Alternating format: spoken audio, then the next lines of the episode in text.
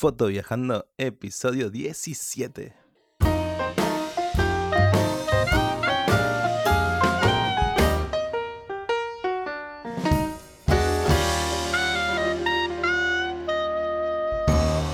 Bienvenidos un día más a Foto Viajando, el podcast, el programa en el que hablamos sobre viajes y fotografía. Un jueves más, un día más y el último de la serie de Uruguay en el que vamos a cerrar la serie justamente ¿Qué podemos hacer en 7 días en Uruguay? Imagínate tener una semana libre para poder recorrer el Uruguay.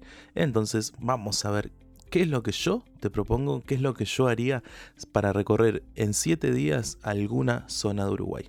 Y bueno, tenemos que tener en cuenta que Uruguay es un país tan pequeño que en una semana podemos visitar los extremos del país sin problema. Entonces hoy vamos a ver justamente una guía para saber qué hacer en Uruguay en 7 días. Pero antes te invito a visitar en esta serie de Uruguay, descubreuruguay.com, eh, el blog en el que, bueno, justamente cuento todo lo que sé y todo lo que he conocido de Uruguay, de mi país. Así que ahí queda la invitación hecha para quien quiera recorrer Uruguay y conocer diferentes partes de, lo que es el turismo en Uruguay y también de lo que es la cultura uruguaya. Además hay entrevistas allí, algunos viajeros, algunos fotógrafos que, que son uruguayos. Bueno, comenzamos entonces.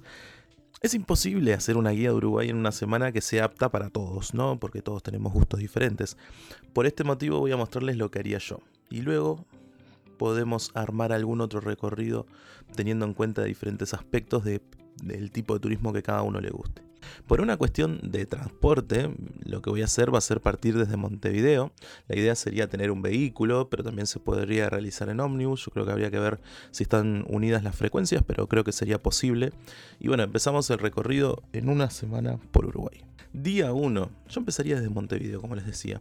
Y bueno, y en mi, recorrido por Uruguay en 7 días, eh, haría una ruta hacia el oeste del país, hacia la hermosa ciudad de Colonia del Sacramento, pero antes pasaría por la ciudad de San José para conocer su hermosa catedral que está en la plaza principal de San José de Mayo.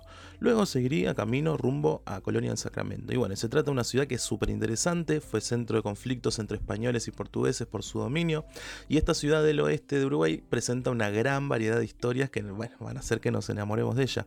Calles empedradas, construcciones con, con rasgos de los portugueses, de los españoles, le dan a Colonia lo que es mm, una atmósfera mágica y en realidad podríamos decir que es la ciudad de los faroles. Algunos de los atractivos que tenemos en el casco histórico de Colonia son el faro de Colonia del Sacramento, la Basílica del Santísimo Sacramento, la calle de los Suspiros, el portón de campo, la muralla del casco histórico, el muelle del puerto de Yates, la Plaza Mayor, bueno, después tenemos la Rambla de Colonia y podríamos terminar el día con un atardecer desde el puerto de Colonia o desde la Rambla. Así que ahí queda el primer día de Uruguay recorrer Colonia del Sacramento. Y bueno, y el día 2 ¿sí? podríamos disfrutar justamente de un día más en Colonia, pero vamos a irnos y vamos a dirigirnos hacia el norte, dentro del departamento, pero vamos a ir a Carmelo.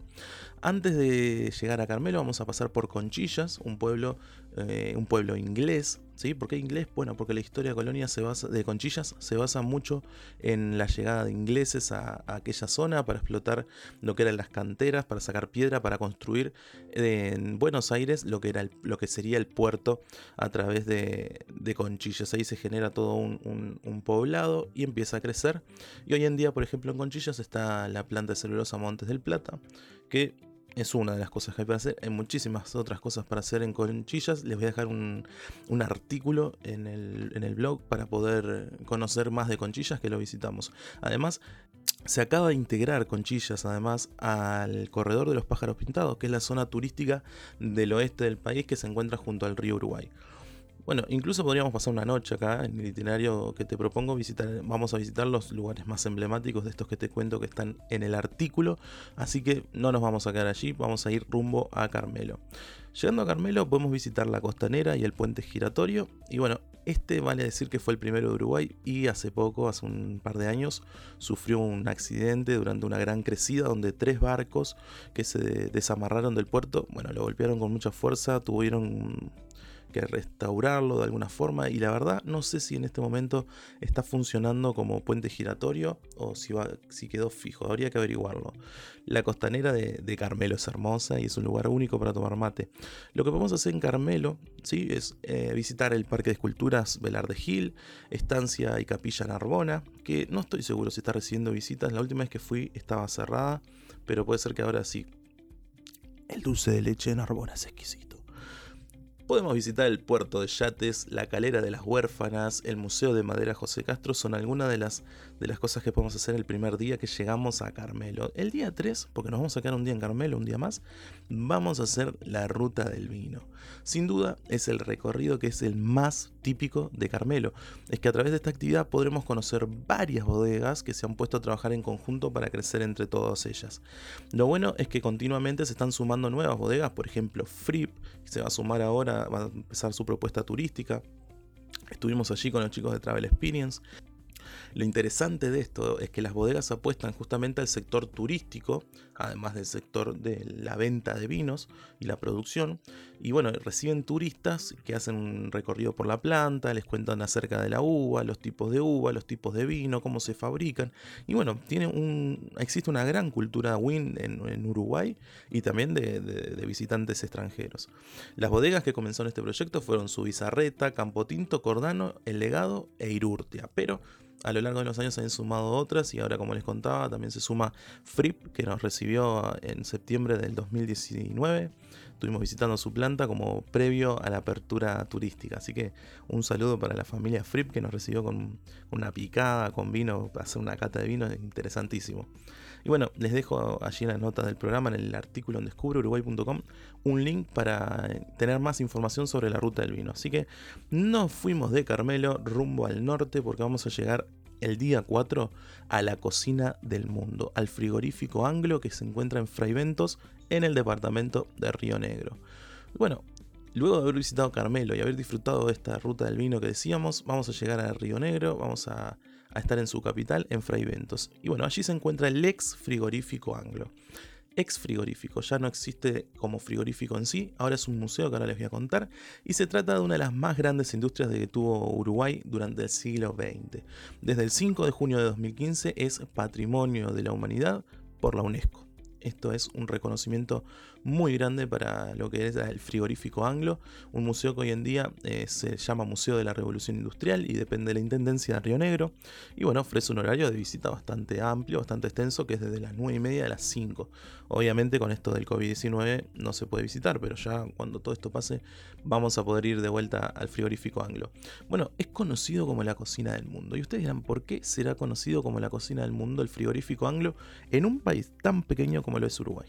Y bueno, es conocido de esta forma porque fue un gran exportador de corned beef. ¿Cómo se dice? Corned beef, que es la, carne de, enlatada. ¿sí? le sirvió mucho de alimento para las tropas inglesas y alemanas en las, en las guerras mundiales.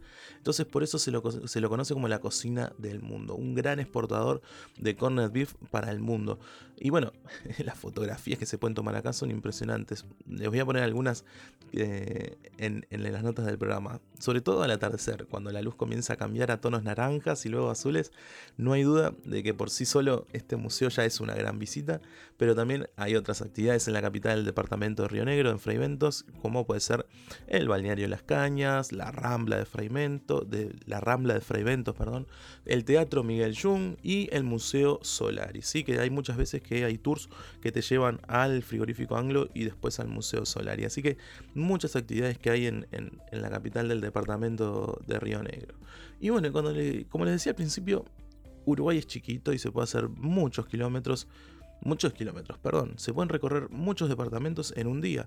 Por ejemplo, hoy nos vamos desde Fray Ventos hasta San Gregorio Polanco. ¿sí? Entonces vamos a ir hasta el departamento de Tacuarembó, de Río Negro a Tacuarembó, y vamos a, a recorrer este, este pueblo, San Gregorio Polanco, ciudad en realidad, disculpen la gente de San Gregorio, este, que ya hablamos, o sea que ya les voy a dejar en las notas del programa eh, un capítulo sobre San Gregorio Polanco, es un lugar hermoso de Uruguay, así que bueno, también les dejo el link al artículo que está en descubruruguay.com sobre San Gregorio Polanco. Después de estar en San Gregorio Polanco una noche, nos vamos a ir de San Gregorio Polanco a... Déjenme decir que es para mí uno de los lugares más hermosos que tiene Uruguay, que es la quebrada de los cuervos. Los que han conocido la quebrada de los cuervos seguramente me van a apoyar en esto. La quebrada de los cuervos es uno de los lugares más hermosos que hay en nuestro país. Eh, se, trata de, una zona que se genera un microclima tropical o subtropical, en el que, bueno, crecen algunas eh, especies de plantas que no se ven en ningún otro lado. Hablábamos el otro día también del Valle Lunarejo, Bueno, acá en la Quebrada de los Cuervos pasa algo similar. Como son valles, en esos valles hay una temperatura diferente y, bueno, en la Quebrada de los Cuervos, de los Cuervos es algo impresionante. Debe ser para mí el lugar más auténtico de 33.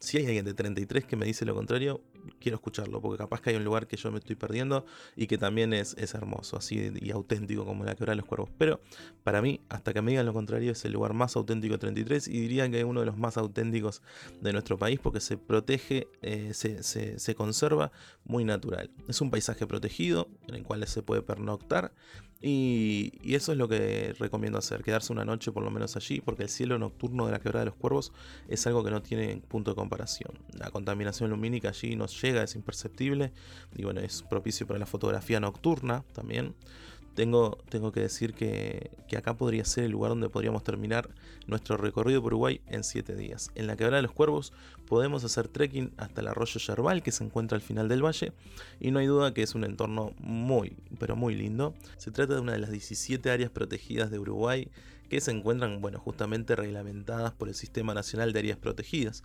Bueno, en el artículo que está en descubruruguay.com les voy a dejar algunas fotos para que puedan ver lo que es la quebrada de los cuervos, que seguro te vas a enamorar.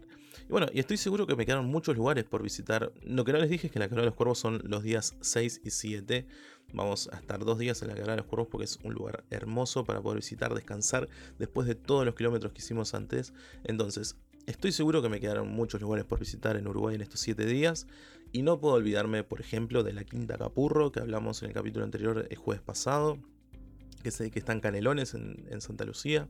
O de pasada también, por ejemplo, el mate tomar mate en el arroyo Solis Chico de Parque del Plata. Así que eh, para ambos también tengo un artículo en el blog, así que se los dejo allí. Y bueno, eh, este sería el recorrido que yo haría en una semana podemos cambiar y pensar algún otro recorrido. Por ejemplo, podríamos irnos al norte del país, visitar Rivera, visitar Artigas, visitar eh, el Salto, por ejemplo, Paysandú. Sí, podría ser un recorrido también. Serían varios kilómetros hacia el norte, unos 500 kilómetros hasta Rivera más o menos y después, bueno, recorriendo el norte del país donde hay mm, diferentes lugares, está la frontera seca en Rivera, está mm, la represa de Cuñapirú, que son restos de la represa que existía en Rivera, hay muchos cerros, eh, muchos cerros chatos también, está en Artigas, tenemos en Artigas tenemos el safari minero, que recorremos las diferentes eh, minas que existían en Artigas donde se extraían piedras preciosas. Bueno, hay muchos, muchos recorridos por hacer en el norte del país. También, si nos ponemos a pensar, podemos hacer un recorrido de playas en el que podríamos empezar, por ejemplo, en Montevideo hasta lo que es el Chuy, recorriendo las diferentes playas de Uruguay, como puede ser Atlántida, como puede ser la Floresta, podría ser también la playa de Cuchilla Alta, podríamos seguir hasta Piriápolis, Punta del Este, las playas de Rocha, como puede ser La Pedrera, Aguas Dulces, bueno, Cabo Polonio, Balizas, Aguas Dulces, tenemos muchísimas, podríamos llegar hasta el Chuy. También, también podríamos hacer un, un recorrido que sea, por ejemplo, de los faros de Uruguay, ¿sí? podríamos empezar, por ejemplo, en el faro de Colonia del Sacramento, visitar el faro de, Montevideo, de Punta Carretas, después irnos al faro de, de, José Ignacio, al faro de La Paloma, al faro de Cabo Polonio. Entonces podríamos ir visitando los diferentes faros que tenemos en la costa uruguaya. Y bueno, hasta acá entonces el capítulo de hoy donde pudimos ver un recorrido, el recorrido que yo haría y que posiblemente haga luego de que se termine la cuarentena, sobre algunos lugares de Uruguay que me parece que son muy interesantes. Así que queda hecha la invitación para el que lo quiera hacer. Si alguien hace este recorrido o parte de este recorrido gracias al, al podcast, que me lo haga saber que voy a estar muy contento. Así que nos encontramos el próximo lunes con un nuevo capítulo del curso de fotografía, un curso introductorio a la fotografía, y el próximo jueves un signo de interrogación porque se terminó la serie Uruguay, quedaron muchas cosas pendientes, tenía ganas de, hacer algunos capítulos con algunos amigos que son muy viajeros, por ejemplo Turista en Uruguay, Luis Marchetti, no va a faltar oportunidad para que estén por acá, así que en principio nos encontramos el lunes y luego veremos qué nos despara el destino. Chao, chao. Ah, me olvidaba, si este capítulo te gustó, dale 5 estrellas en iTunes, seguir en Spotify y nos vemos el próximo lunes. Chao, chao.